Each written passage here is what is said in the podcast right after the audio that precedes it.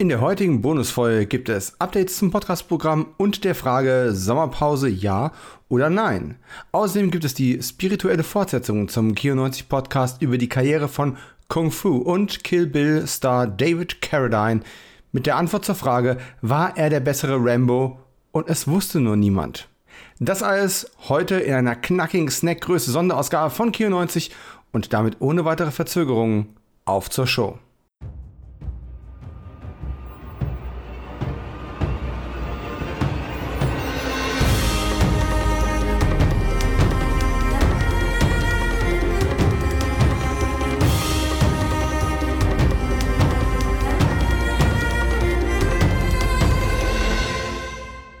Und damit herzlich willkommen zu einer neuen Ausgabe des Kino 90 Podcast mit mir, Dominik Stark.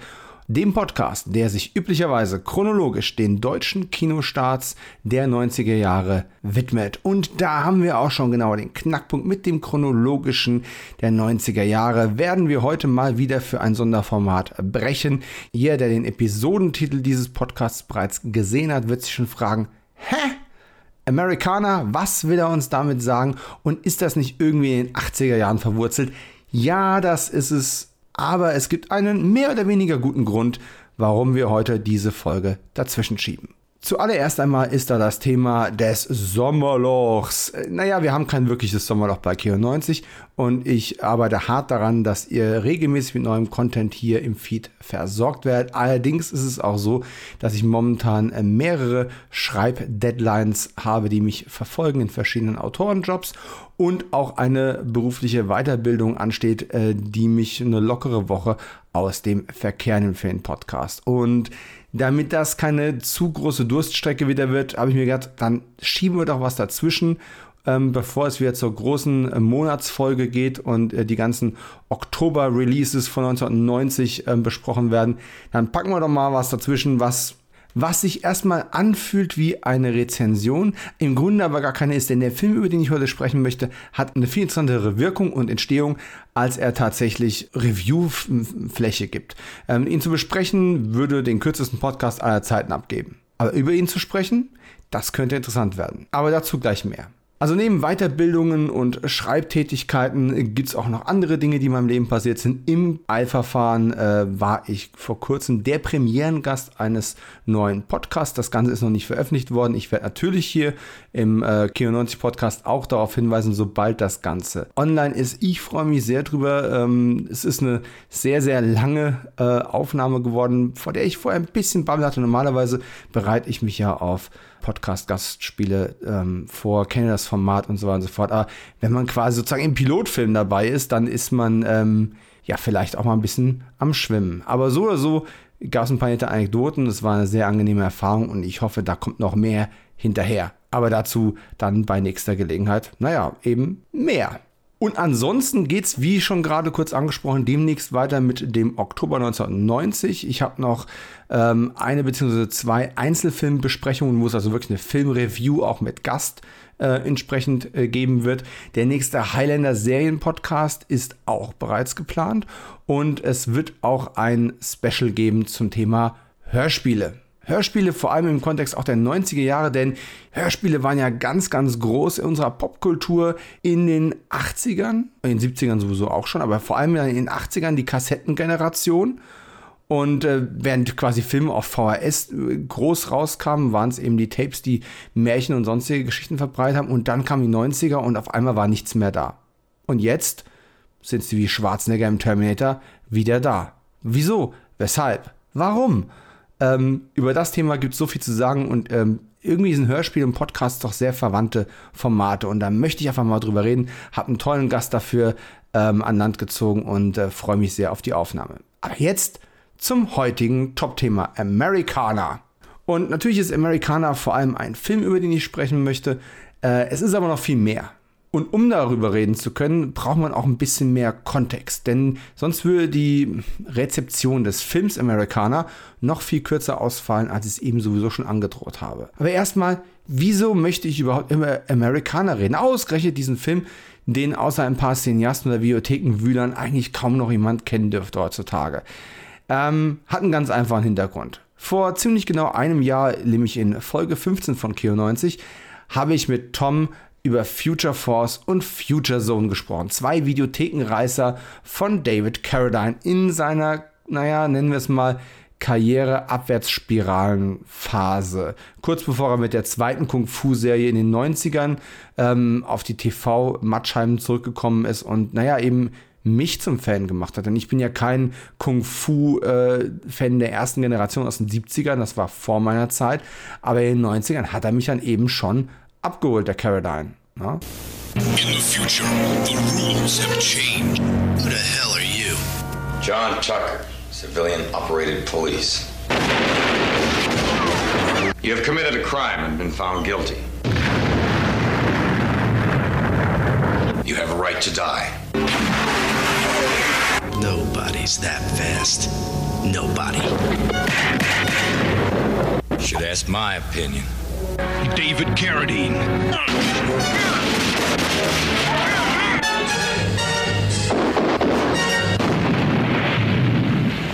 Right place. Gotta work on our timing. Ted Pryor. Future Zone.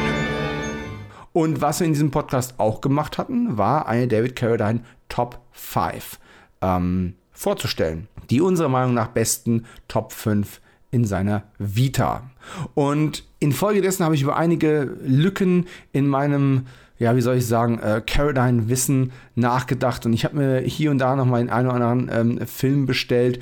Und in diesem speziellen Fall kam noch ein zweiter Podcast hinterher, der das Ganze so ein bisschen, wie soll ich sagen, aufgewühlt hat. Denn am 24. März 2022 in Folge 19 des Podcasts äh, habe ich meine Top 10 aus dem Jahr 2021 vorgestellt. Einfach so mal so allgemein, was waren so die Filme, die ich gesehen habe und die mir gefallen haben, die ich weiterempfehlen würde. Und darunter war auch ein ähm, gar nicht so viel beachteter Horrorfilm, den Blumhouse in Kooperation mit Amazon Prime herausgebracht haben, auf Amazon Prime, The Manor mit Barbara Hershey.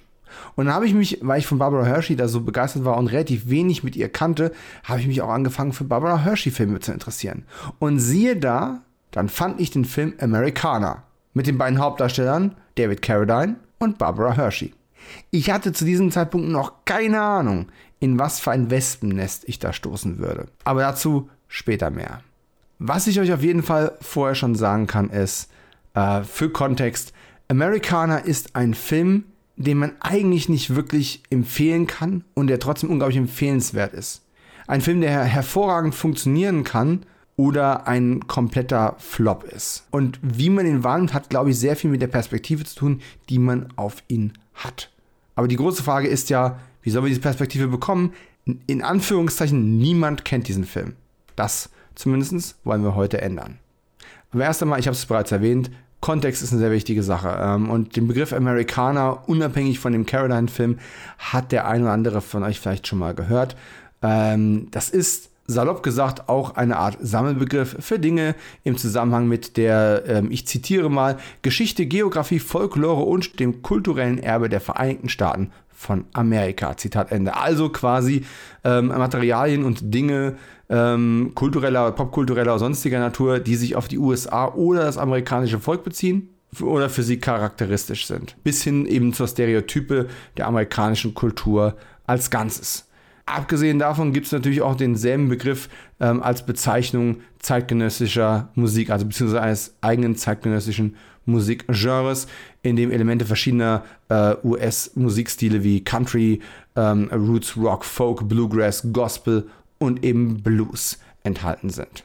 Wenn man sich ein bisschen mit der Musik auseinandersetzt, ist es ein relativ unverwechselbarer und an die Wurzeln äh, der jeweiligen äh, Oberbegriffe erinnernder Sound, ähm, dessen ja, kulturelle Ursprünge in der Mitte des 19. Jahrhunderts bis ins frühe 20. Jahrhundert hinein erreichen und insbesondere im Süden der Vereinigten Staaten eben ja, verbreitet waren. In einer Zeit, als dieser Begriff wieder mehr in Vergessenheit zu geraten schien, nämlich Ende der 90er Jahre, veröffentlichte die Band The Offspring 1998 ihr Videoalbum Americana. Das war, glaube ich, auch das erste Mal, dass ich diesen Begriff überhaupt gehört habe und über die Jahre ist er mir immer wieder begegnet und da landen wir jetzt eben. Gerade Anfang des 20. Jahrhunderts wurde Americana weitgehend als Nostalgie für eine für ein idealisiertes Leben, die gute alte Zeit, wie man hier in Deutschland sagen würde, in den amerikanischen Kleinstädten so um die Jahrhundertwende ähm, verwendet. Also so die Zeit so 1880, 1890 ähm, bis zum Ersten Weltkrieg. Äh, danach war, die, waren diese Good Old Days, naja, ein Stück weit ad acta, aber sie bilden quasi das Fundament, auf dem nach Meinung zumindest einiger amerikanischer, äh, auch Historiker, dieses uramerikanische Feeling begründet wurde. Kurioserweise geht der Film Amerikaner auf einen Roman zurück, der genau in dieser Zeit verwurzelt ist. Der Film Amerikaner verlagert das Ganze aber in die Zeit äh, des Vietnamkrieges und beschäftigt sich quasi damit, ist sozusagen ähm, zeitlich aktualisiert worden und eben kein Period Piece. Witzigerweise sollte der Film ursprünglich gar nicht Amerikaner heißen, sondern Around. Around hieß auch der Song, den man in den Opening und Closing Credits in verschiedenen ähm, Versionen, also mit von verschiedenen Interpreten eingesungenen äh, Vocals hören kann. Und Around war auch nicht der erste Titel, denn bei den Dreharbeiten, wie man auf einigen äh, Fotos der Dreharbeiten eben sehen kann, hieß das Ganze noch Share the Glory, teile die Glorie. Tja, und wer hat Around gesungen? David Carradines Tochter und im Abspann David Carradine selbst. Summa summarum, der Begriff Amerikaner geht also ganz hart auf die Kleinstadt, die der Amerikaner als sein Erbe für die nächste Generation ansah und quasi das Amerika des 20. Jahrhunderts gebildet hat. Tja, der Film selbst tut zumindest erstmal so, als wäre was völlig anderes. Und damit schauen wir doch mal auf Amerikaner selbst. Die deutsche DVD von Amerikaner hat den wunderbaren Untertitel Weg in die Apokalypse. Spoiler-Alarm. Nichts, aber auch gar nichts hat hier irgendwas mit der Apokalypse zu tun. Nichts mit dem Weg dahin. Es ist keine Post, keine Apokalypse, keine Neo-Apokalypse, keine Pre-Apokalypse. Es, ist, es hat einfach nichts, gar nichts mit Apokalypse zu tun. Das Cover sieht sehr verwegen aus und basiert auf dem alten VHS-Cover. Ähm, ihr habt es mit Sicherheit vielleicht äh, in, den, äh, in den Socials gesehen, hier als, als Episoden-Banner-Foto. Ich lese mal vor, was auf der DVD-Hülle steht. Schlechter könnte man diesen Film nicht beschreiben. Ich möchte euch trotzdem daran teilhaben lassen. Ein modernes Abenteuer mit Weltstar-Besetzung. Spannungsgeladener amerikanischer Spielfilm, der unter die Haut geht. Ein Neon-Western im Stile von Paris, Texas. Jetzt zum Inhalt. Auch nach seiner Rückkehr aus Vietnam ist für Ex-Captain der US-Army, ja, der Name steht hier nicht, kein Wunder, wird auch im Film keine Rolle spielen, der Kampf noch lange nicht vorbei. Auf der Suche nach einer neuen Heimat bleibt er in einem gottverlassenen Nest in Kansas hängen. Dort treten ihm die Bewohner mit Skepsis und Vorurteilen gegenüber. Nach einem harten Kampf gegen drei Gegner wird der Captain zu weiteren Gewaltakten gezwungen. Die Ablehnung und Brutalität der Einwohner führt zu einem beispiellosen Kampf des Captain mit einem Hund. Eine mordlustige Bestie, zum Töten abgerichtet, wird auf ihn losgelassen. All das hat irgendwie auch mit dem Film zu tun, versucht aber auf reißerische Art und Weise einen Film zu verkaufen, der gar nicht existiert. Man könnte diesen Film auch so beschreiben. Ein Mann kommt in eine Kleinstadt in Texas, findet ein verrottetes, kaputtes Jahrmarktskarussell mit Pferden und möchte dieses reparieren. Ja. Während der DVD-Klappentext viel zu reißerisch ist, habe ich es mit meinem Versuch einer Inhaltsangabe wahrscheinlich ein bisschen undersold. Der, die Wahrheit liegt irgendwo dazwischen. Aber viel passiert in Amerikaner nicht. Amerikaner ist ein Film, der zur Projektion einlädt. Amerikaner ist ein Film, der beinahe eine poetische Dimension hat. Und wenn wir später noch ein bisschen über das Making of, die Entstehung sprechen, dann wird auch deutlich, warum das so ist. Denke ich zumindest. Wichtig zu wissen ist, der Film wurde bereits in den frühen 70ern gedreht, aber letzten Endes erst in den frühen 80ern veröffentlicht. Also zwischen dem Beginn an dem Projekt und der Auswertung des Films liegt eine komplette Dekade. Und es hat viel damit zu tun, meiner Meinung nach, warum der Film heute kein, kein großer, viel gesehener und viel gerühmter Klassiker ist. Warum es keine Criterion Collection, keine, keine Ahnung, Wicked Vision ähm, Blu-ray davon gibt. Die rechte Situation wird mit Sicherheit auch nicht einfach sein, aber wäre der Film zu seiner Veröffentlichung mehr vermarktet worden? Wäre er mehr gezeigt worden? Wäre er mehr verkauft worden? Oder wäre er näher zu der Zeit herausgekommen, als er produziert wurde? Dann würden wir heute wahrscheinlich ganz anders auf Amerikaner schauen, als wir das tun, wenn wir es überhaupt tun. Wie bereits erwähnt, geht der Film auf einen Roman zurück. Den hat geschrieben Henry Morton Robinson. Erschienen ist die Novelle 1947 und hieß The Perfect Round.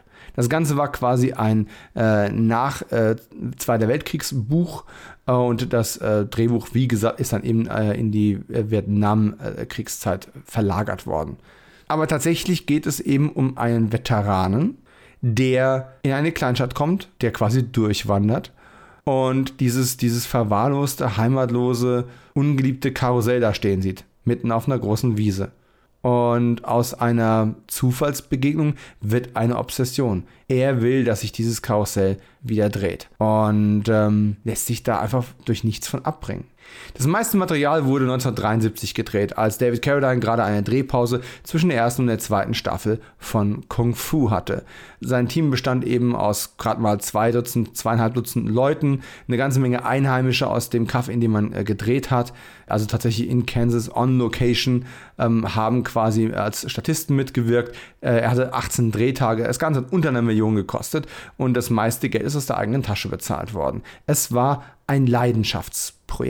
Und das sieht man der ganzen Sache auch irgendwo an. Caroline, der Schauspieler, war ein Künstler, fühlte sich als Künstler, aber niemand nahm ihn als solcher wahr. Es zeichnete sich bereits ab, dass Kung Fu einen großen kulturellen Knall bedeuten würde und es bestand natürlich ein gewisses Risiko, dass auf diese Rolle des Kwai Chang Kane festgenagelt werden würde ein Stück weit ist ja auch genau das eingetreten. Caroline wollte gegensteuern. Caroline wollte eben den Künstler eine Leinwand bieten. Und dann kam ihm diese Geschichte, die er da gehört hatte, gerade recht. Mit ihm selbst in der Hauptrolle und im äh, Regiesitz, er war auch selbst der Produzent und hat den Film geschnitten. Äh, also neben ihm war noch Barbara Hershey zu sehen. Und ähm, ja, sie war dabei, aber ganz ehrlich, Michael Green ähm, als Mike, der äh, Betreiber der Tankstelle der örtlichen, äh, hatte eigentlich die deutlich größere Rolle. Dass der nicht auf den Postern gelandet ist, ist mir eigentlich ein Rätsel. Er hat übrigens auch mal in Kung Fu in der ersten Staffel mitgewirkt und ist dann so eben auch bei diesem Film gelandet. Eine weitere Person, die für die Produktion relativ wichtig war, war Dan Haggerty. Dan Haggerty, ich hätte ihn fast nicht erkannt. Dann dachte irgendwie, diese Augenbrauen kommen mir doch irgendwie so bekannt vor. Und im Abspann habe ich einen Namen gelesen. Aber ganz ehrlich, ohne seinen ikonischen Vollbart hätte ich Grizzly Adams fast nicht erkannt. Grizzly Adams war ja damals irgendwie auch Kult. Und also, beziehungsweise wurde es zum Zeitpunkt des Drehs in der Zukunft erst noch. Aber für mich als Kind war Grizzly Adams irgendwie kultig. Und äh, der hat, war eben auch äh, als, als Hundetrainer, Hundebetreuer und äh, Ausstatter hat er auch mitgewirkt. Also es war eine sehr, sehr familiäre Angelegenheit. Ein Bruder von, von David Carradine hat noch mitgespielt und hat eine, eine sehr coole Szene als äh, Sheriff. Ah, nicht nur eine Szene, eigentlich eine ganze Sequenzfolge. Und ganz ehrlich, wenn wir nach Plot gehen würden, es gibt nicht viel Plot. Er kommt in diese Stadt rein, er nimmt sich des Karussells an, die Leute werfen ihm entweder Steine in den Weg oder unterstützen ihn dabei. Und viel mehr passiert eigentlich nicht. Barbara Hershey sagt ein paar Worte in dem Film und ist ansonsten einfach auch nur so eine Symbolfigur. Mit Michael Greens Tankwart Mike, ja, da, da entwickelt sich wirklich sowas wie ein Dialogaustausch, auch mit dem ähm, Store-Betreiber, so ein alter Mann, der ihm dauernd irgendwelche Nägel und Sachen verkauft. Es geht viel um Geschäfte, es geht viel um Austausch von Dienstleistungen und gegen Bezahlung. Bezahlung gegen Dienstleistung. Und äh, du hast einen Job, du hast keinen Job. Und wenn man das einfach nur so ohne Kontext sich anschaut und auch vielleicht nicht viel Ahnung von der amerikanischen Geschichte oder der Gesellschaft dieser Zeit hat, dann könnte man sich denken, was soll das eigentlich alles? Denn es wird nicht aktiv angesprochen. Es wird kaum darauf eingegangen, dass gerade der Vietnamkrieg eine ganze Nation in ein Trauma gestürzt hat. Es wird nur angedeutet, dass äh, David Carradines Soldatenfigur eigentlich als gebrochener Mann aus dem Krieg zurückgekommen ist und äh, jetzt einfach seinen Frieden sucht. Es gibt keinen brutalen Kampf gegen drei Gegner und noch mehr Action. Es gibt keine Action. Ja, es gibt gewalttätige Konfrontationen. Aber wer jetzt erwartet, dass diese ohnehin an Kung Fu erinnernde Grundprämisse von dem Mann, der von Ort zu Ort wandelt und mit seinem Päckchen auf dem Rücken und äh, für das Gute einsteht, wer jetzt erwartet, dass er dann irgendwo die Handkante auspackt, der irrt sich. Das hier ist die andere Wange von Kwai Chang Kane die er hinhält. Und das Ende, das verrate ich euch nicht. Schaut diesen Film nicht, weil er einen tollen Plot hat. Schaut ihn nicht wegen herausragenden Darstellerleistungen. Und bitte, um Himmels Willen, erwartet ja keine gute Qualität. Ähm, es gibt den Film umsonst in verschiedenen YouTube-Quellen. Die Qualität ist miserabel. Ich habe die DVD gekauft. Hat mich, glaube ich, 7 Euro gekostet. Und die Qualität ist, naja, auch miserabel. Immerhin ist der deutsche und der englische Ton vorhanden. Aber das Ganze sieht aus wie eine ausgewaschene, ausgeleierte ähm, VHS-Kopie, die man auf Disc gebannt hat. Es ist nicht mal das richtige F äh, Filmformat. Man sieht es an einigen Stellen, äh, dass das Bild links und rechts gecroppt ist. Das Ganze ist quasi die 4 zu 3 skalierte Version, also Vollbildversion, die man damals für das Fernsehen erstellt hat und eben nicht äh, das Breitbild-Kinoformat, in dem Caradine den Film gedreht hat. Und trotzdem saugt er einen irgendwo ein. Dieses Praktische, dieses Haptische, dieses, es mag eine banale Aufgabe sein, aber dieses Karussell ist jetzt mein Leben. Der Mann sieht nicht aus, als hätte er sich jemals in seinem Leben Gedanken über ein Karussell gemacht. Es hat keine persönliche Bedeutung. Er kommt nicht aus der Gegend. Er will damit nicht das Herz einer Frau gewinnen oder sonst irgendetwas. Es gibt sonst keinen anderen Zweck. Vielleicht ist sogar der Weg das Ziel. Der Film lädt einen wirklich zum Nachdenken ein und zum Reflektieren über eine Ära, mit der man sich vielleicht gerade als Europäer und in unserer Generation gar nicht groß beschäftigt hat. Offiziell ist der Film in Amerika am 21. Oktober 1983 erschienen. Ja, offiziell. Die eigentliche Geschichte ist ein bisschen länger. Und ich hoffe, ihr habt jetzt noch genug Lust, euch anzuhören, wie es dazu gekommen ist, denn das ist das eigentliche Highlight. Es gibt ja kein Making-of dazu. Es gibt nicht mal einen Trailer auf der DVD. Ähm, immerhin ist das Cover schick. Aber wenn man sich ein paar Artikel durchliest oder ein paar Buchartikel liest oder ein paar Interviews liest, dann ähm, zeigt einfach die Geschichte von Americana, ja, es ist eine Wiederholung von etwas, was Caroline Mal in seiner Karriere passiert ist. Vor allem in seiner Regiekarriere. Wir kennen ihn heute und nehmen ihn wahr als diese, als diese äh, Popkultur-Ikone der 70er Jahre, die dann später hinaus irgendwie so ein B-Movie-Charakterdarsteller gewesen ist. Vielleicht mit der einen Ausnahme von Kill Bill 1 und 2 für Tarantino.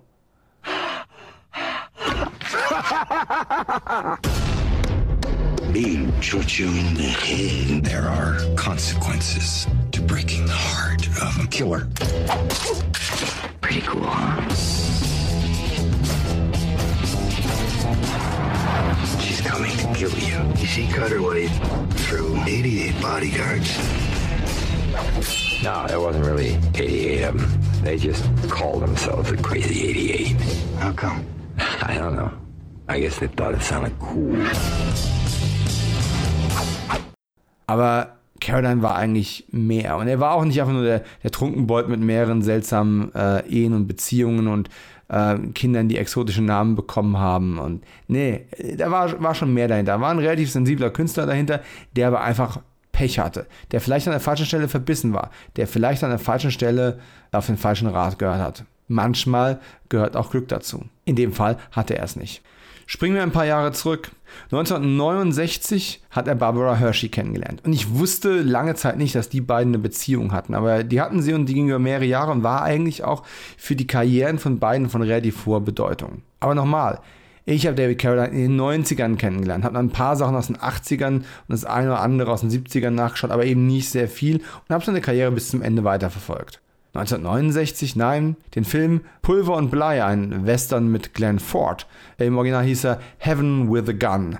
Den habe ich bis heute nie gesehen. Ist auch relativ schwer erhältlich. Ist eine eher eine Rarität. Aber wie gesagt, das war 1969, noch vor Kung Fu, noch vor Carolines Durchbruch. Er war damals ungefähr, er war so Anfang 30, 33 und Barbara Hershey gerade mal 21. Da haben die beiden sich kennengelernt und haben eine Beziehung begonnen. Das war 69. 1972 hat Martin Scorsese sein Hollywood-Spielfilmdebüt gegeben in der Roger Corman-Produktion Boxcar Bertha, die Faust des Rebellen. In den Hauptrollen David Carradine und Barbara Hershey. Es war bei weitem nicht das letzte Mal, dass die beiden zusammengearbeitet haben. Caroline, ich habe es schon erwähnt, wollte unbedingt auch ähm, Regisseur werden. Er wollte als Auteur auch angesehen werden und drehte den Film You and Me, natürlich auch wieder mit Barbara Hershey.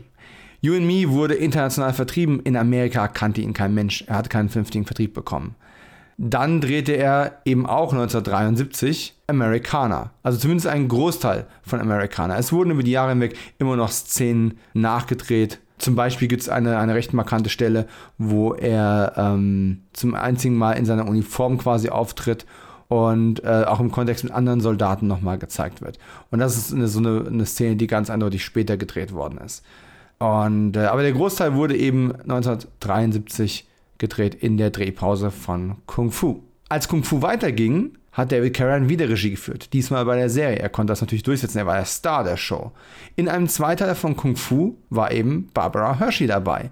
Als Liebschaft von Kwai Chang Kane, äh, während der noch im Kloster gewesen ist. In dieser, wie es aussieht, recht fruchtbaren Beziehung war aber auch genau diese permanente Zusammenarbeit wohl das Problem oder eines der Probleme.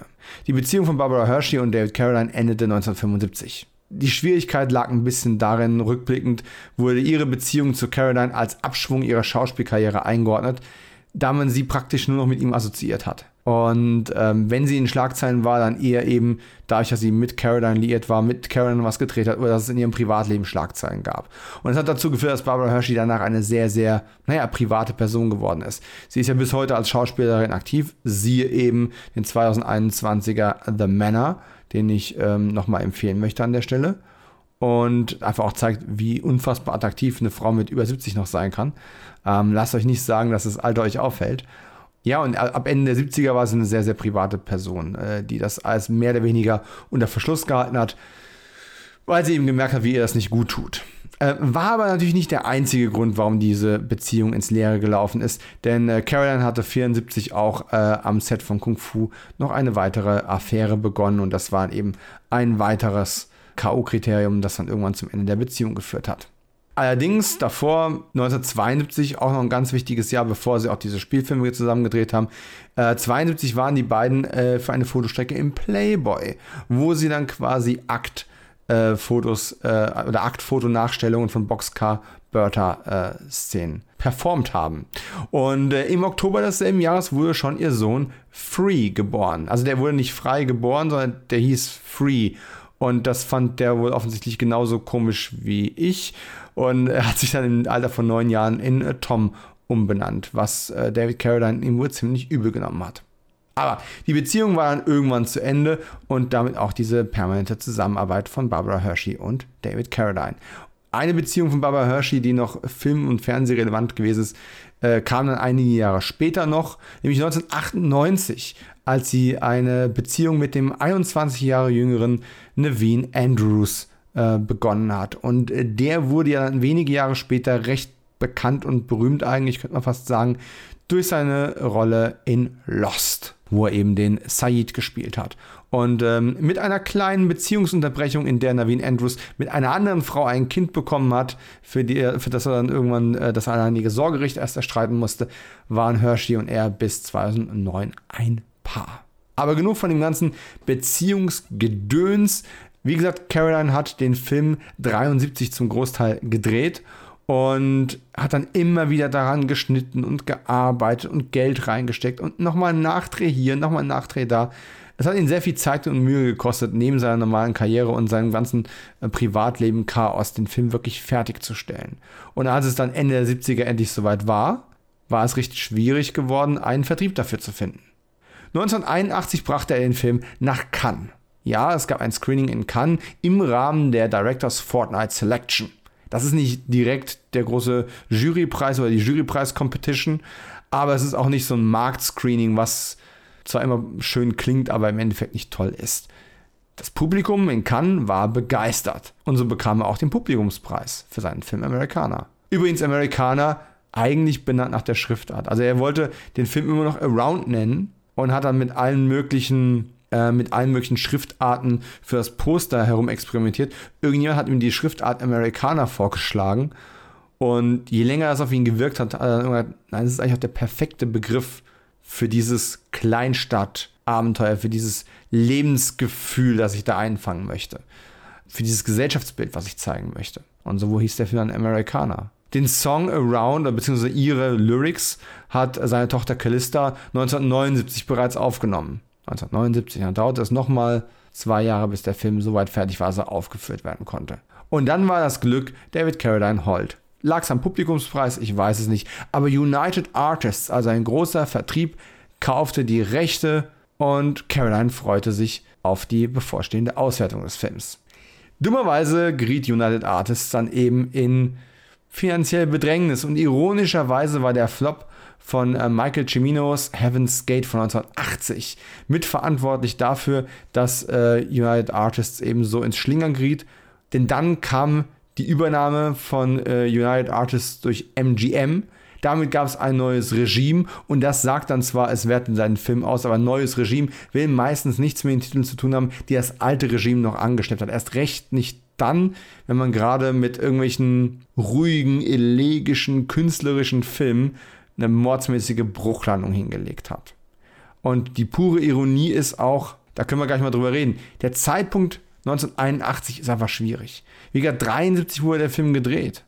Selbst 1979 wäre der Film noch halbwegs aktuell gewesen, aber das Bild von, von Amerika auf den Vietnamkrieg und auf das Bild der Veteranen hat sich halt massiv geändert.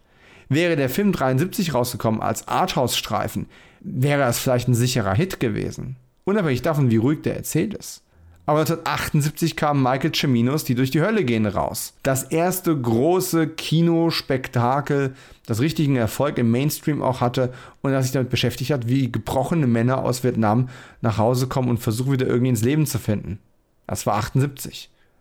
1982 folgte schon First Blood oder Rambo. Also Sylvester Stallones Antwort darauf, was passiert, wenn ein Vietnam-Veteran zurück nach Hause kommt, in eine Kleinstadt läuft und dort nicht angenommen wird. Und auf einmal war die Erwartungshaltung des Publikums auch eine andere. Ähm, 81 gab es noch den Publikumspreis für den ruhigen ja, Vertreter Amerikaner. Hätte es den 1982 oder 83 nach Rambo noch gegeben? Ich glaube nicht. 1983 startete bereits das A-Team im Fernsehen. Da waren die Vietnam-Veteranen auf einmal total fröhliche Kameraden, die durch die Gegend ballern und dann nicht zusammenzucken bei. Die haben immer gute Laune, helfen Menschen, die in Not geraten, von einer Kleinstadt zur nächsten. Americana style. In 1972, a crack commando unit was sent to prison by a military court for a crime they didn't commit. These men promptly escaped from a maximum security stockade to the Los Angeles underground. Today, still wanted by the government, they survive as soldiers of fortune. If you have a problem, if no one else can help, and if you can find them, maybe you can hire the A-Team. Und da reden wir noch gar nicht von den Canon B-Movies, den Chuck Norris-Filmen ihrer Zeit, die dann später noch dazu kamen, oder sonstigen IP-Titeln, die dann eben rauskamen äh, zu der Zeit, als Carrans Film wirklich fertig war. Also die großen Kassenschlager waren einfach andere. Das Blockbuster-Kino hatte sich ja komplett geändert. Der Weiße Hai, 75, 77 kam Star Wars, 79 Star Trek der Film, Science Fiction, große Spektakel. Die Leute hatten auf einmal ganz andere Themen. Und wenn eben Vietnam, dann doch was anderes. Wenn Arthouse, dann doch was anderes. Wahrscheinlich, vielleicht, eventuell haben die Verantwortlichen bei MGM das Ganze ähnlich gesehen oder sie hatten einfach Angst vor dem Chimino-artigen Desaster. Jedenfalls blieb Caroline nach 1981 erstmal auf seinem Film hocken. Irgendwann war er so frustriert, dass er die Filmrechte wieder zurückkaufte. Er klapperte weitere Distributoren ab, aber so ein richtiger Vertrieb wollte sich nicht einstellen. Und schließlich kam der richtige Release ausgerechnet von einem Exploitation-Vertrieb. Also einer Firma, die normalerweise sehr, sehr reißerisch Filme vermarktet und auch generell reißerischen Content lieferte. Die B-Movies ihrer Zeit, die C-Movies ihrer Zeit. Crown International Pictures hat genau das gemacht. Aber als sie dann eben 83 diesen Film rausbrachten, waren sie tatsächlich darum bemüht, entgegen ihrem sonstigen Duktus einen Arthouse-Film rauszubringen. Zwei Kinos in New York wurden auserwählt und zeigten Americana. Beide Kinos blieben beinahe leer. In dem einen eine Handvoll Leute, ein Dutzend, ein paar mehr. In dem anderen waren es, glaube ich, um die 50. Ich habe es irgendwann in einem Artikel gelesen. David Caroline war da, um den Film persönlich vorzustellen. Ihr könnt euch die Enttäuschung vorstellen. Die New York Times wollte ein großes Editorial über David Caroline, den Auteur, bringen, den verkannten Künstler. Das Problem war nur, der Redakteur, der den geschrieben hat, war davon überzeugt, dass David dann der next big thing sein würde. Als Filmemacher, als Künstler, nicht als der Kung-Fu-Fernsehtyp. Aber die Kritikerin, die für die New York Times den Film gesehen hat und bewerten wollte, die fand ihn richtig schlecht. Man könnte sagen, sie fand ihn scheiße. Und auf einmal macht es irgendwie keinen Sinn mehr aus Sicht der Times, dieses wunderbare Editorial über Caradine den Künstler zu bringen. Der Artikel verschwand, die negative Kritik erschien, die Kinos waren und blieben leer. Und fairerweise muss man sagen, Crown International Pictures sah keinen Sinn mehr darin, dem guten Geld noch mehr gutes Geld hinterher zu werfen, also wurden alle weiteren Bemühungen eingestellt. Es gab später internationale VHS-Auswertungen, ähm, auch in Deutschland, aber eben in nicht der gerade der besten Qualität. Meistens noch im falschen Bildformat, also dem vorhin schon erwähnten beschnittenen Fernsehformat 4 zu 3. Eigentlich ein richtig trauriges Ende. Aber der Film wurde gesehen. Er wurde auf VHS vertrieben und VHS boomte ja in den 80ern nun wirklich. Da hat es eine Generation nochmal gesehen. Aber so richtig durchsetzen konnte er sich nicht. Und als das DVD-Zeitalter kam, naja, ich habe euch vorhin schon gesagt, wie toll die Qualität in Anführungszeichen meiner deutschen DVD hier ist. Im Ausland sah es nicht besser aus. Eine Blu-ray haben wir bis heute nicht. Und auch die Streaming-Angebote sind sehr, sehr eingeschränkt. Wie gesagt, man kann sich selbst auf YouTube ein relativ schlechtes qualitatives Bild davon machen. Wie offiziell der Release ist, keine Ahnung. Ich weiß auch nicht, wer die Rechte momentan noch hat. Weiß es überhaupt noch jemand? Caroline ist tot. Wer verwaltet das überhaupt? Oder sind die David Carradine Studios, die er dafür gegründet hat, damit einfach auch Geschichte auf aller Zeit. Ich hoffe es nicht. Ich hoffe, da schlummert irgendwo eine 35mm Rolle rum, die jemand ausgräbt. Angeblich hat er auch Mitte der 80er noch ein bisschen dran rumgeschnippelt, noch ein bisschen nachoptimiert. Seine Tochter ist immer noch auf der Suche nach der ursprünglichen Version des Songs, den sie aufgenommen hat für den Vorspann. Denn äh, Callista mochte es überhaupt nicht, dass er immer noch Backing Vocals seiner äh, damaligen Freundin dann noch reingeschnitten hat und sie findet, das harmoniert nicht gut miteinander und will das eigentlich wieder ähm, retournieren. Wer weiß. Ein zeitgenössischer Kritiker sagte, die Symbolik eines Mannes, der nach dem Gemetzel und der Zerstörung des Krieges etwas Fröhliches aufbauen will. Das wäre eben der Film. Der Film hatte mehrere Taglines. Eine der Taglines, die mir am meisten ins Auge gestochen sind, ist When I get it fixed, I will take you for a ride. Wenn ich es repariert bekomme, nehme ich dich auf eine Fahrt mit. Und das klingt irgendwie es ist natürlich der Charakter gemeint. Es ist der amerikanische Soldat und sein Karussell gemeint. Es klingt aber auch wie eine Ansage David Carradines über den Film an die Zuschauer, die er zumindest im Kino nicht haben sollte. Ihr könnt es aber besser machen. Schaut euch den Film mal an. Wenn euch irgendwas von dem gefallen oder inspiriert oder interessiert hat, was ich euch gerade erzählt habe, schaut mal rein. Ich, obwohl schlechte Bildqualität und wenig Schauspiel und sowas. Ich persönlich würde diesen Film, würde ich ihn auf meine Top 5 setzen. Also ich, ist auf jeden Fall ein Film, der mir noch lange nachgeht, über dessen Symbolik und vor allem über seine letzte Szene, seine letzte Einstellung, ich noch viel nachdenke. Er sieht furchtbar aus, es macht keinen Spaß, ihn anzusehen, wenn es um die Optik geht. Ich würde ihn liebend gerne nochmal sehen. Ich würde ihn liebend gerne nochmal in der besseren Qualität sehen. Sie muss nicht herausragend sein, aber einfach nur ein bisschen besser. Aber im Zweifelsfall, die DVD fliegt nicht weg. Irgendwann schaue ich mir ihn nochmal an. Und ihr vielleicht zum ersten Mal. Zum Abschluss noch ein kleiner Exkurs, denn das sollte ja nicht David Carradines, ähm, tja, wie soll ich sagen, letzter Regieausflug bleiben. Er hatte noch ein weiteres Mal Pech mit einem Generationenprojekt sozusagen. Diesmal nicht oder nur in Teilen wegen Barbara Hershey. Gemeint ist der Film Mata Hari, von dem ich schon über die Jahre hinaus immer wieder gehört habe. Aber ich dachte mir, wenn wir jetzt schon über das Thema reden, dann können wir doch Mata Hari auch gerade noch mit aufgreifen, oder? Was meint ihr? Nach einigen Quellen sollte Matahari seine zweite Filmregie gewesen sein nach You and Me. Das passt aber nicht. Er, er ist nicht vor Amerikaner entstanden. Ähm, denn die Inspiration zu Matahari, die kam ihm als ein Holländer, seine damals noch Freundin Barbara Hershey, ähm, für einen Film engagierte oder ihr einen sogar auf den Leib geschrieben hat, wenn ich es richtig verstanden habe, und den mit ihr in Holland drehte. Caroline ging mit und macht dort quasi seinen Deep Dive in die Geschichte von Mata Hari. Er ist kurz vorher darauf gestoßen und war dann wie besessen davon. Erst sollte das Ganze dann eben ein Star-Vehikel für Hershey werden. Und nach dem Ende der Beziehung, die dann, das dann erfolgte, ruhte das ganze Projekt. Bis eben Davids Tochter Callista, die damals erst 15 war, Interesse daran bekundete. Sie wollte jetzt die Mata Hari sein. Was für eine großartige Idee. Fangen wir eben mit einer jugendlichen Mata Hari an und begleiten sie bis zu ihrem Tod. Tatsächlich war geplant, den Film über einen Zeitraum von 17 Jahren zu drehen und immer wieder daran zu arbeiten. Und das eben lange bevor Linklater das gemacht hat. Mit, ähm, wie heißt der? Boyhood? Genau, Boyhood. Hat er ja auch über mehrere Jahre getreten. Ähnlich haben die das hier auch getan. Ähm, ein Drehbuch wurde geschrieben und sie haben 1977 damit begonnen, äh, den Film zu drehen. Und haben wohl über mehrere Jahre hinweg jedes Jahr ein bis zwei Wochen Drehzeit investiert und hatten dann eben nach ein paar Jahren schon mehrere Stunden an Filmmaterial zusammen. Und trotzdem wurde irgendwie nichts draus. Noch 1989 hieß es in einem Interview, dass der Film oder vermutlich sogar drei Filme wohl 92 herauskommen würden.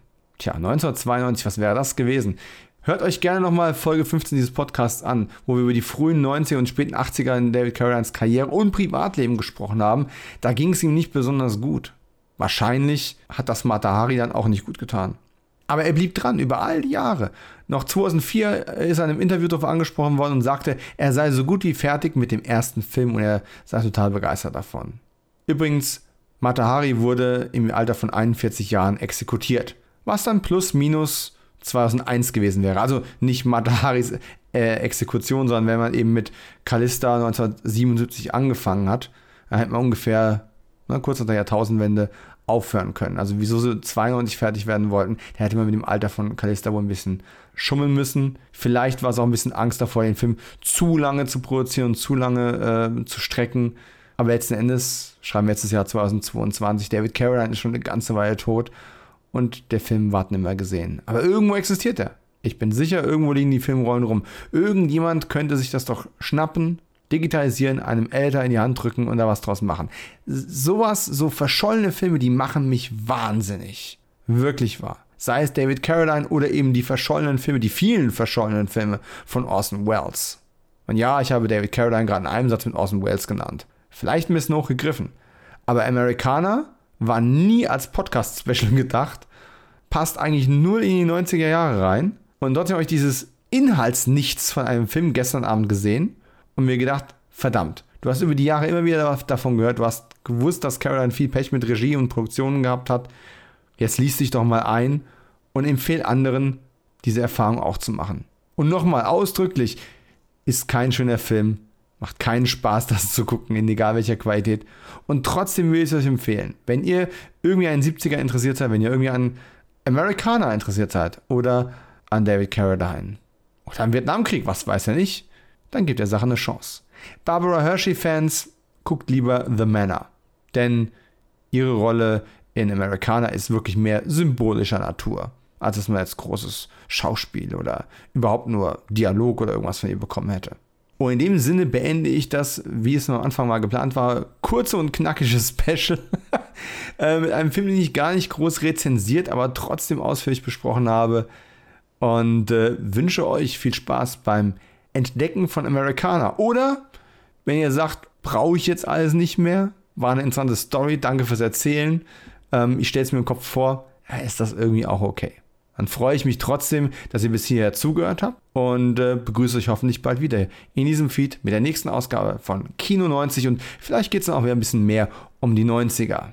Und ich mache mir bis dahin noch Gedanken, ob Americana in die David Carradine Top 5 von Dominik Stark Einzug hält. Wir hören uns.